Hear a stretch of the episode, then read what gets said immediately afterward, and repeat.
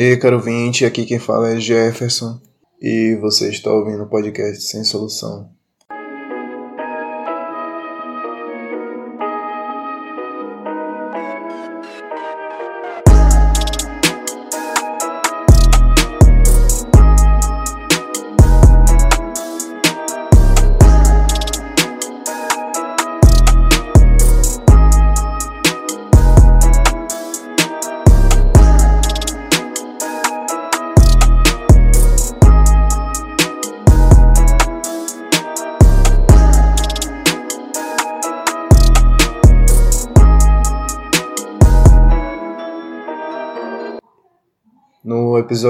Hoje eu estou aqui para gravar sozinho, para ser coerente com o tema.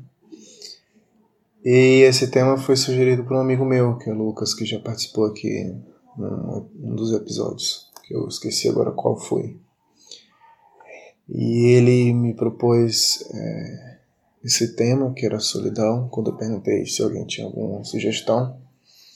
Eu achei interessante, guardei essa né, as sugestões que pessoas me mandaram. E pretendo futuramente, quando tiver mais tempo, ir fazendo aos poucos. Aí nesse aqui, no caso, eu tive que dar uma pesquisada em, artigo para não ficar só de coisas na minha cabeça. E quis fazer uns dois pontos de solidão e solitude. Então espero que vocês gostem, tenham reflexão. O que, o que eu vou dizer aqui não, não, não, não se encerra a discussão sobre este tema. Também é um espaço que está aberto de você discordar ou concordar. Então aqui eu vou trazer o meu um pouco do que eu que eu pesquisei e um pouco do, de algo mais pessoal meu.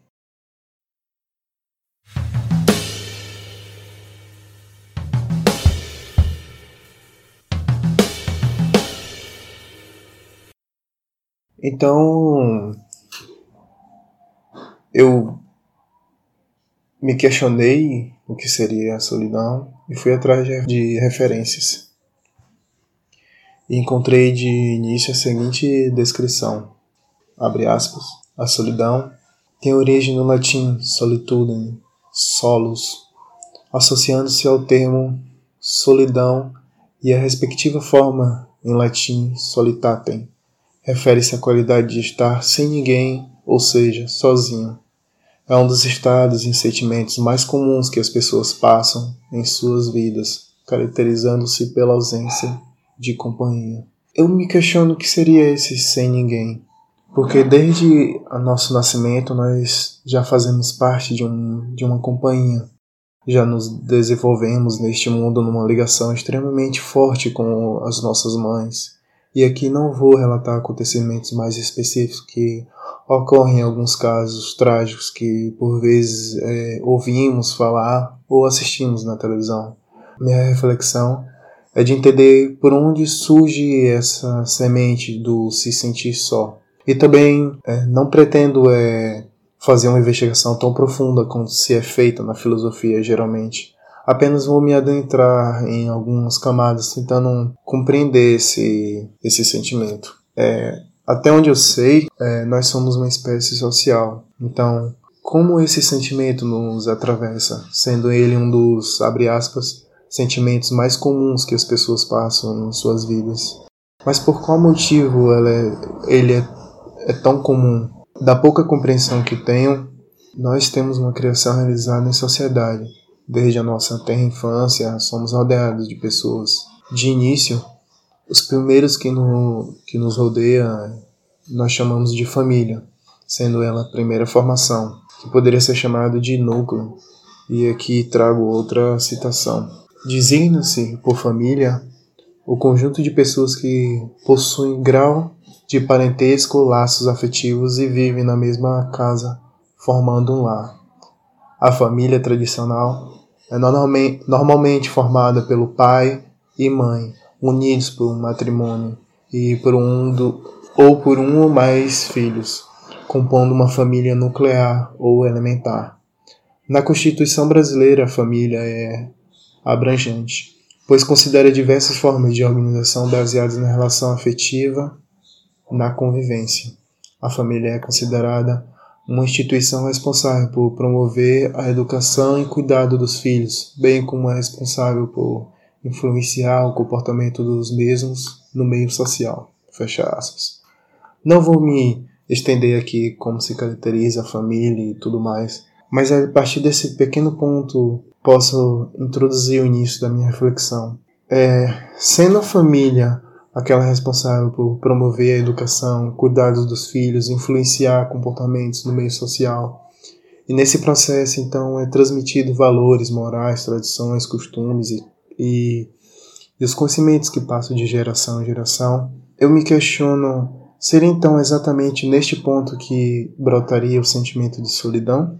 E aqui eu vou tomar como um, um exemplo a relação com a minha família, a minha relação com o meio social no qual vivi ou seja, são um caso específico que não diz sobre o todo, apenas compõe um, uma parte do todo, ou seja, o geral pode estar no exato oposto da minha vivência e que, portanto, as formas que podem surgir o sentimento de solidão se realizam de, de uma outra forma. Então, voltando para a forma que, que deu para mim, uma questão, então, desde a minha infância surgiu quando eu ia me, desenvolver, me desenvolvendo e ainda me acompanha até hoje em dia.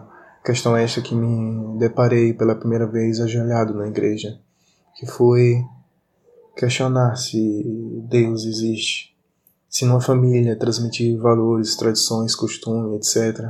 O que acontece no momento que você questiona isso ou aquilo? E no meu caso, essa grande entidade que é, em geral, inquestionável pela sociedade.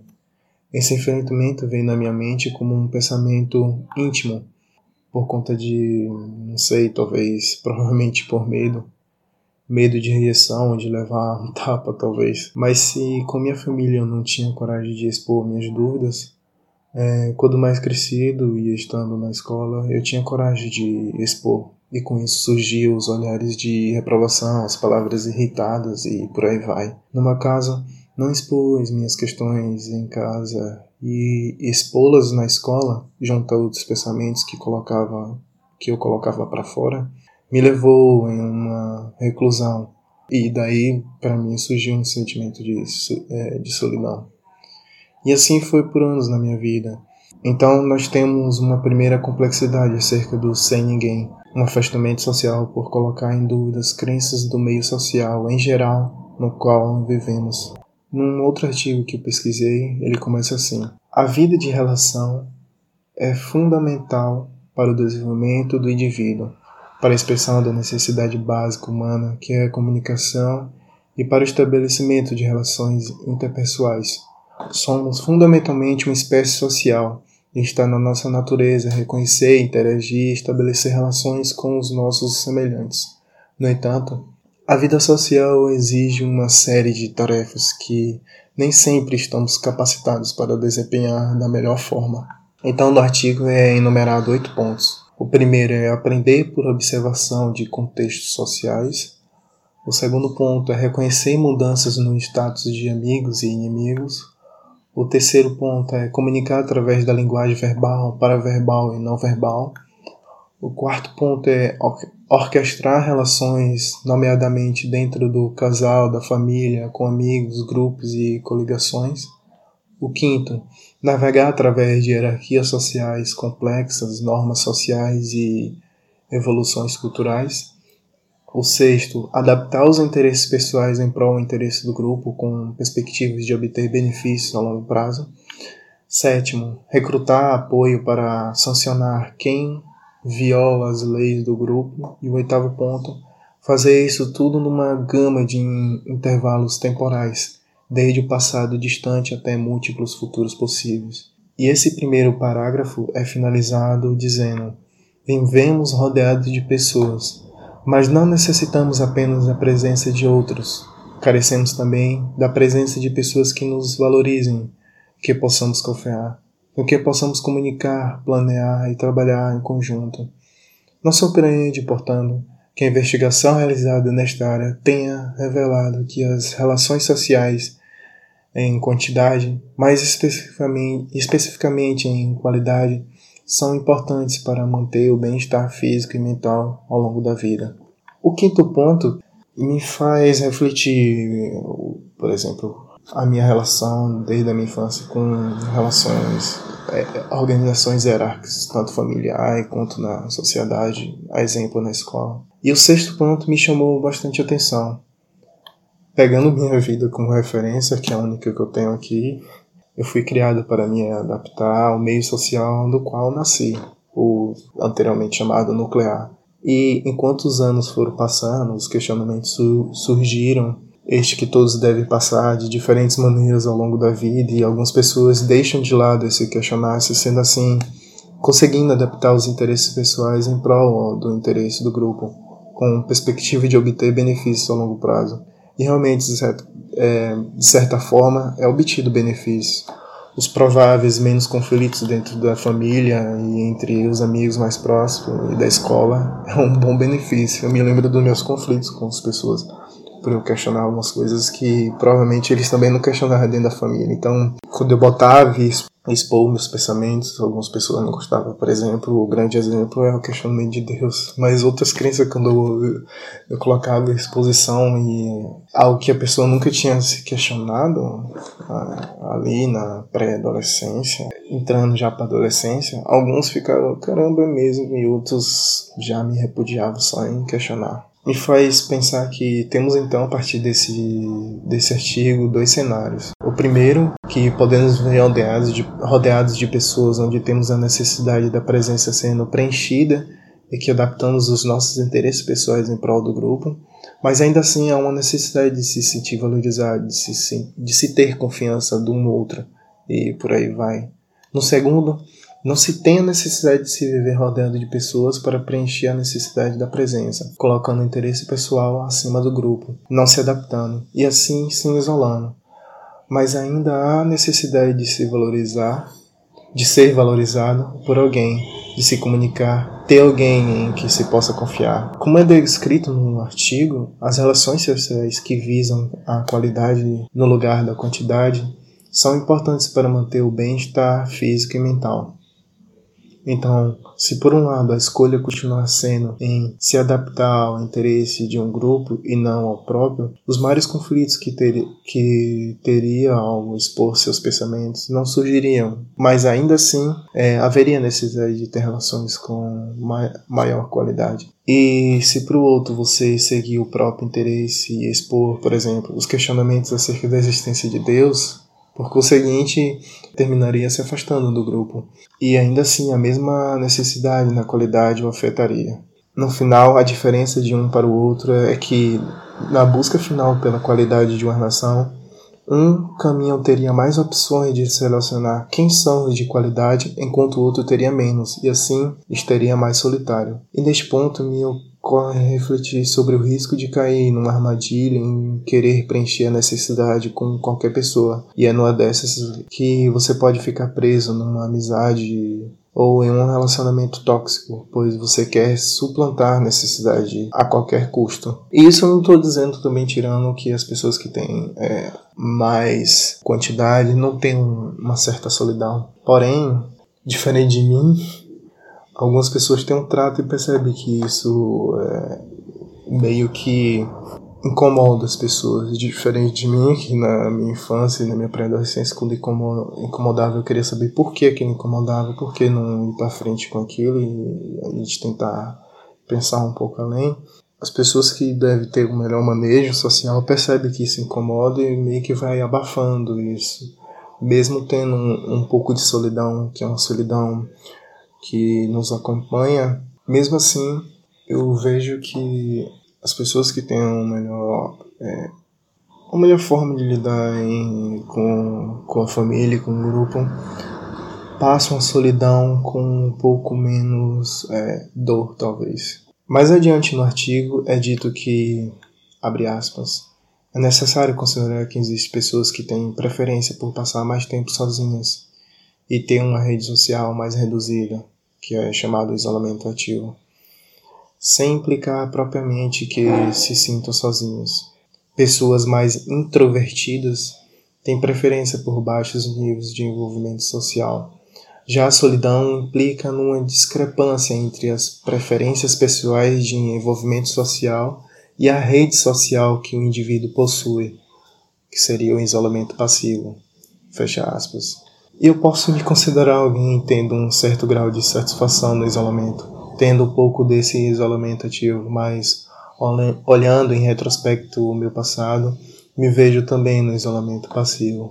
No artigo fala-se fala sobre um suporte social que pode vir dos familiares, dos amigos ou profissionais de saúde, e que estes é, suportes poderá implicar em uma, abre uma relação de troca, um custo ou um sentimento de dúvida que não ajudam a pessoa a sentir-se menos sozinha. Aliás, o suporte social pode não implicar a partilha de momentos bons, ou provir de alguém com quem não se pretende ter uma ligação emocional, de tal ordem que os efeitos negativos da solidão se mantêm mesmo após ajustamento para variável suporte social, fecha aspas. É neste suporte que pode não implicar a partilha de momentos bons, é quando você pode se encontrar preso, por exemplo, num relacionamento por onde se quer suprir o sentimento de solidão e acaba encontrando uma pessoa que está passando por momentos tão sombrios quanto o seu. E ambos podem acabar se machucando, um buscando no outro um suporte e no fim se tornando pedras na pirâmide do sofrimento do outro. E no outro caso, você pode passar pela experiência de estar preso na busca de uma amizade na qual a pessoa não pretende ter uma ligação emocional com você. E mais alguns aspectos da solidão é descrito no artigo. E o artigo que eu encontrei era de uma pesquisa europeia. Então, abre aspas. A nível europeu, é aplicado regularmente inquérito social europeu que aborda diversas questões sociodemográficas e atitudes e valores, usando uma escala de solidão com simples pergunta: com que frequência ao longo da última semana lhe aconteceu sentir-se só?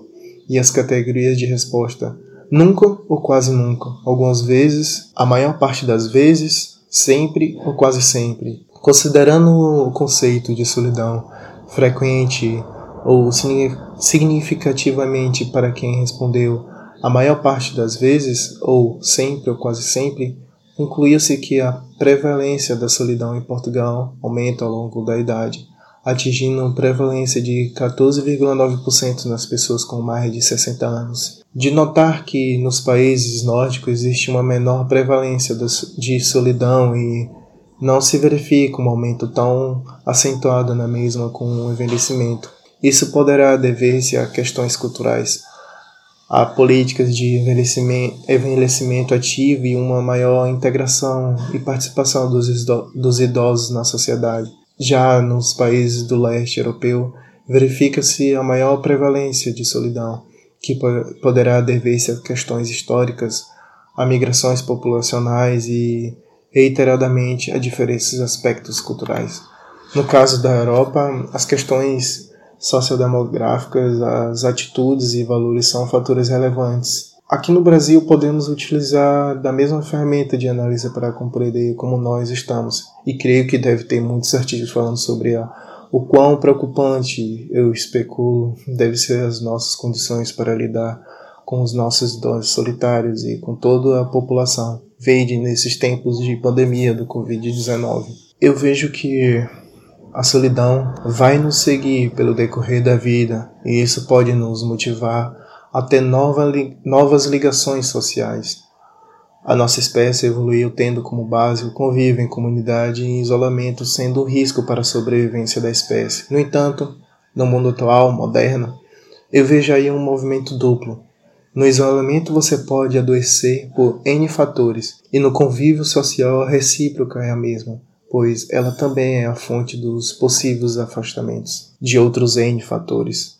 Usando como exemplo o Brasil, se você for uma mulher preta, lésbica e pobre, por conta de uma estrutura racista, tanto na economia quanto nos aspectos morais, éticos e por aí vai, existirá um afastamento pelo contexto social do qual vivemos, fazendo deste país um lugar que compromete seu funcionamento, seu sono, a sua saúde mental e física.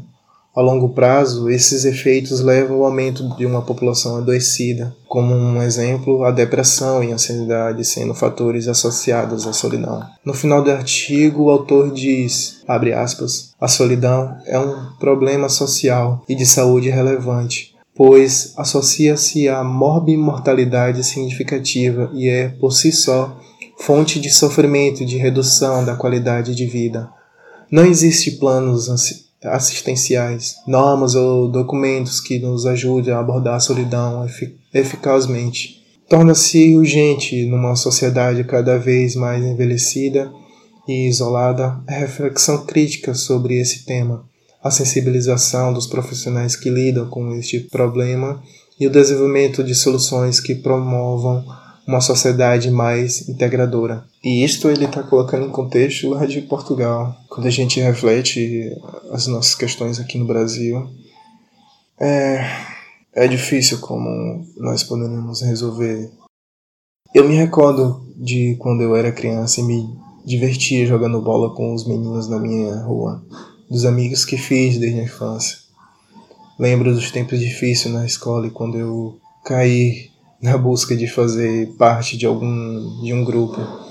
Eu era do, do grupinho dos roqueiros da escola. Nos sentimos meio excluídos e importantes naquele pequeno grupo. E foi uma fase interessante. Contudo, havia neste pequeno grupo os mesmos problemas da sociedade. Os problemas de ego, um querer ser mais foda do que o outro, os preconceitos, mas também recordo dos meus dias é, solitários no quarto, escutando músicas, assistindo filmes, vendo séries. Cada momento solitário é, nos envolve num mar turbulento de reflexões e tristezas, identificações e esquecimentos, momentos complicados e, de certa forma, ainda são no momento da minha vida que gravo esse episódio. Cada um teve e tem seus momentos em solidão e como vamos lidar com ela exige meios que não são apenas um esforço nosso. Vejo como uma mobilização também social.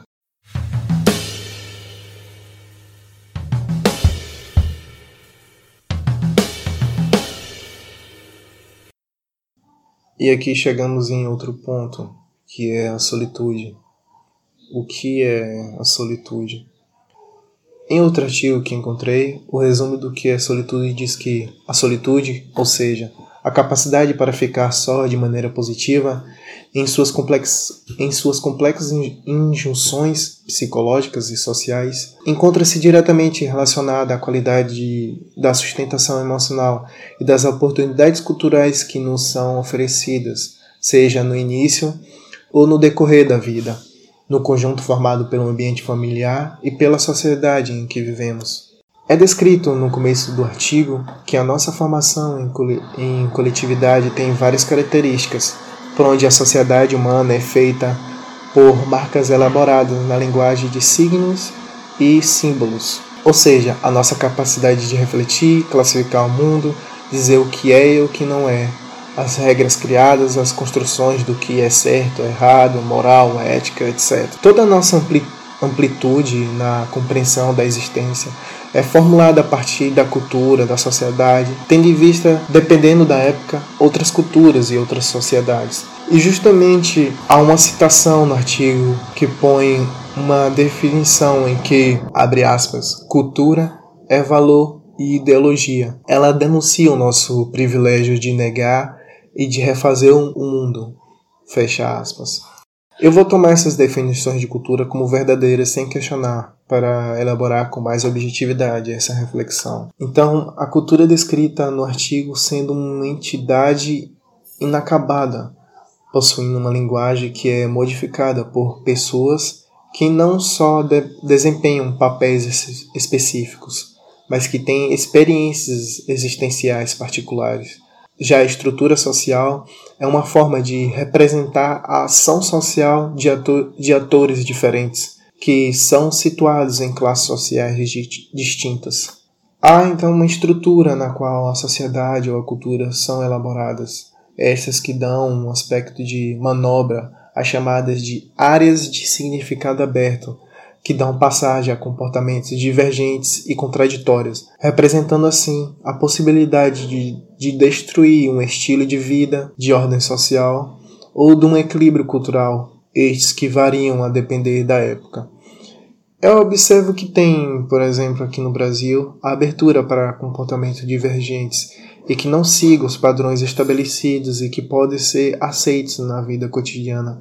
Mas a tolerância para essa abertura vai depender da época de qual Brasil estarei retratando e de qual tipo de comportamento divergente.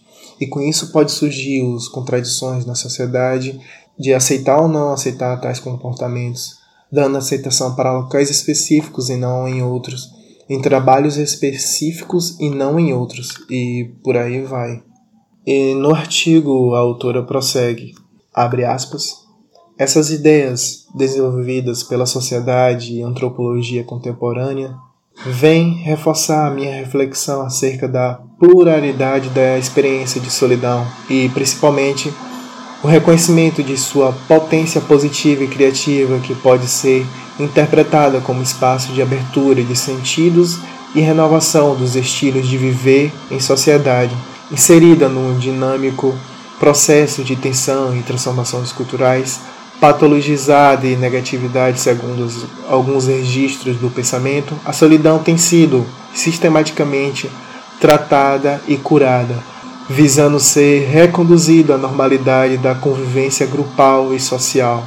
No entanto, sua faceta benéfica encontra registro por meio da observação atenta e livre de preconceito daqueles que também podem enxergá-la com bons olhos, ampliando seu aspecto de significados. Eu concordo que há uma pluralidade da experiência de solidão. De uma forma positiva, ela me ajudou a ter meu tempo introspectivo, me levando à reflexão da vida cotidiana, observação do comportamento das pessoas ao meu redor e do meu próprio comportamento, abrindo a possibilidade da autoavaliação e assim me dando espaço para tentar entender o que eu fiz e o que deixei de fazer, por qual motivo ter escolhido isso ou aquilo, de ter falado algo de uma forma em vez de outra, saber melhor meus limites e os limites do outro. Eu me tornei mais consciente das minhas imperfeições, mais responsável em alguns aspectos do no convívio com o outro. E quando eu me percebo errante em algumas situações, eu retorno e elaboro os passos para saber lidar melhor com menos erros no futuro. Mas isso não me retirou de um aspecto de ainda estar mergulhado na constante incógnita que é viver. Ainda tenho muitas dúvidas e incertezas, mas consigo, às vezes, lidar melhor com as minhas instabilidades emocionais, mas às vezes ainda continuo sem sucesso. E no aspecto criativo, fez com que eu conseguisse me expressar melhor artisticamente através da escrita. A, a, autora do artigo põe como positivo uma educação para as crianças, aprendendo com a, psico, com a psicologia a respeitar a sua necessidade de solidão. Ela diz que na escola não se permite estar só. E realmente o recreio foi feito para brincar, correr, pular, fazer tudo com o outro. Mas para uma criança específica, o melhor poderia ser descansar, é, refletir, ouvir sons, olhar as folhas e por aí vai. Então ela descreve que algo bem real, que é, abre aspas, o adulto se angustia ao ver uma criança solitária. Eu fico com muitas dúvidas, porque apesar de compreender bem seu ponto de reflexão por onde criar um ambiente que tenha espaços possíveis para outras formas de existir desde criança aconteça, eu observo que na vida adulta nós vamos ficando mais solitários. Então eu penso se seria melhor um ensinamento desde a infância a saber lidar com essa solidão da vida adulta até o envelhecimento, ou se talvez o caminho fosse pensar qual modelo de sociedade queremos ter e nele, tanto na infância quanto na vida adulta, estamos rodeados de pessoas e abertos para outras formas de existir no mundo. Eu não sei, eu tenho dúvidas sobre esses pontos. Então, quando voltados a momentos mais difíceis durante a vida, a morte de algum querido é um exemplo destes momentos, nós nos colocamos em uma reflexão mais profunda, ficamos acanhados é, percebendo nossa finitude e as dos outros. Alguns entram em negação, já outros têm melhor aceitação, mas no final a conversa que temos maior é com nós mesmos quando a gente se depara é, a essa situação. Daí eu posso pensar novamente numa sociedade que tenha a melhor elaboração da solidão desde a infância. E quando passarmos por momentos mais difíceis, como a morte de alguém, ou uma separação sua, ou para quem teve a separação dos pais, ou viveu sem a presença de algum, algum deles no, por circunstâncias diversas da vida, teríamos uma melhor forma para encarar esses momentos. Saber lidar com as várias formas de ausência pode conduzir uma sociedade melhor pelas angústias que nos afetam, seja ela por qual motivo for. E nós temos também no mundo de hoje uma recusa da solidão pelos meios de comunicação de massas. As redes sociais, por exemplo, elas não suportam a solidão, porque seria um obstáculo para o seu modelo de, de mercado. Ao passo que quanto mais nas redes sociais estamos, mais solitários ficamos. Essa contradição é melhor é, tratada pelas obras do sociólogo Zygmunt Bauman. Zygmunt Bauman. Se você nunca ouviu falar, eu aconselho pesquisar. Ele tem, é, eu pensar aqui no livro dele, Vida Fragmentada, acho que é esse o nome do livro dele. É, Amor Líquido, e eu aconselho é, ler algum deles, ou todos. É, no final do artigo, a autora diz, abre aspas, há um modo de se estar a sós que favorece desfrutar descobertas, realizações e prazeres advindos de uma fonte muito cristalina, porque o outro estará sempre presente na produção cultural, substituindo a sustentação inicial materna, avaliada como uma conquista, a solitude, ou seja, a capacidade para ficar só de maneira positiva, em suas complexas injunções psicológicas e sociais, encontra-se diretamente relacionada à qualidade da sustentação emocional e das oportunidades culturais que encontramos, seja no início ou no decorrer da vida, no conjunto formado pelo ambiente familiar e pela sociedade em que vivemos. Inerente a essa concepção, encontra-se também a crença na potencialidade humana de renovar sentidos, por meio de gestos devidamente ancorados no espaço da convivência humana, sem idealizações ingênuas ou românticas, pois a vida é inegavelmente difícil para todo ser humano desde o seu começo. Fecha aspas. Quando eu reflito sobre as palavras acima, como produção cultural, qualidade da sustentação emocional e das oportunidades culturais, que são formadas pelo ambiente familiar e pela sociedade em que vivemos, eu penso novamente no Brasil. Temos criações fantásticas nas artes, pela música, literatura, religiões e em outros vários tipos de manifestações. Mas todas elas são afetadas pelo modelo de sociedade no qual vivemos. Uma sociedade historicamente conservadora, reacionária, direcionada através da, de forças estatais numa constante desvalorização, perseguição e morte nas diversas formas de existir em diversas épocas. E ainda mais hoje em dia, tendo um neonazista no poder. Eu vejo o Brasil como um, local que cria e vai continuar criando manifestações maravilhosas enquanto existir ser humano nós vamos nos manifestar. Mas seu passado e o presente denuncia como estamos na saúde mental e estrutural. A escravidão e, por conseguinte, o racismo marcam cicatriz na alma. Os acessos às diversas formas de produção cultural são marcadas por classes extremamente desiguais as famílias criando afastamento por conta do gênero, sexualidade e por aí vai ao longo da história. Um capitalismo que cada vez mais nos esmaga né, economicamente e que reflete cada aspecto anterior e assim, fazendo parte dessa estrutura, E tantos estes quanto outros fazem parte dos vários motivos pelos quais nós estamos ficando cada vez mais adoecidos, fazendo da solidão uma realidade cada vez mais presente. A solitude, então, me parece uma elaboração muito mais construtiva na sociedade, dando uma positividade para a solidão. Para casos particulares, ela pode ser uma realidade. Eu mesmo me vejo tendo alcançado às vezes. Contudo, encarando a situação onde nós, brasileiros, nos encontramos, tendo a falta de trabalho, perspectiva de futuro, o completo desmantelamento da educação pública, o desincentivo cultural, o aumento da anticiência, entre tantos outros problemas que temos aqui neste país, a solitude então se apresenta frente aos meus olhos cada vez mais utópica.